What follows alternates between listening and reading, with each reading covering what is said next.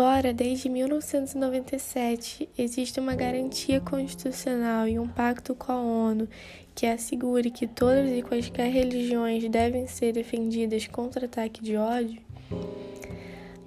o Disque 100 levantou no Brasil que entre 2015 e 2017, a cada 15 horas eram registradas queixas de intolerância religiosa.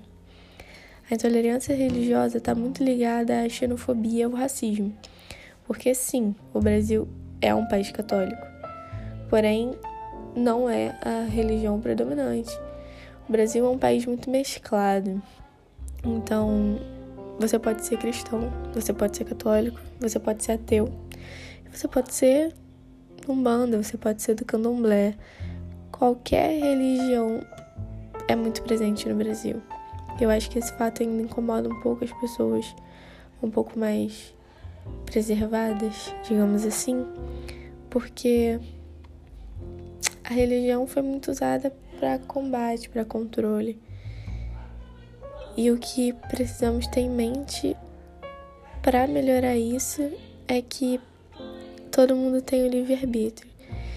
Se você acredita em um Deus, você com certeza acredita nisso. E se você acredita nisso, você precisa respeitar a liberdade de poder qualquer um escolher qualquer religião.